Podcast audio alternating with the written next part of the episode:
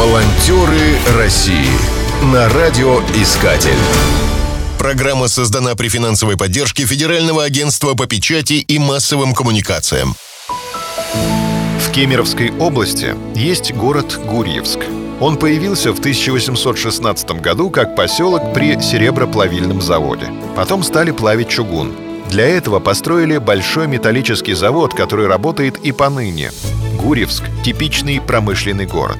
Из объектов культуры на 20 тысяч человек населения имеется только краеведческий музей и дворец культуры. Чтобы восполнить пробел, местные волонтеры задумали создать центр ремесел под названием «Время жить и творить». Рассказывает организатор центра Инга Ларченко.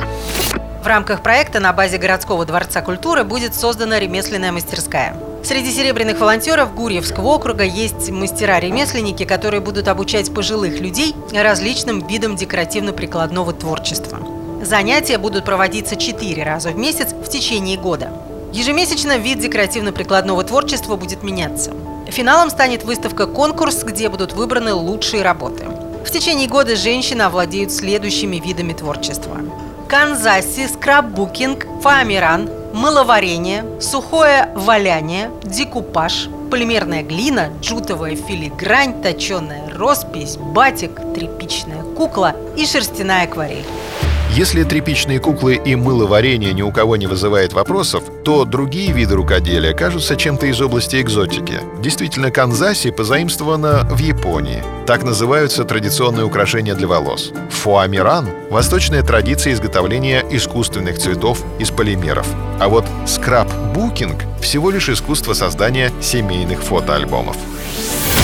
Волонтеры России Организаторами проекта составлен график занятий. В январе пройдут занятия по Канзаси. На апрель запланировано сухое валяние, которое по-научному называется фелтинг.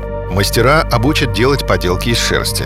На май запланирован декупаж – техника украшения различных предметов бумагой с рисунком или орнаментом, которую покрывают лаком. Цель проекта – обеспечить женщин пенсионного возраста делом по душе – они не только смогут реализовать свои таланты, но и участвовать в выставках, а также продавать изделия ручной работы, чтобы увеличить свой доход. В качестве товара могут служить сувениры, украшения, предметы быта.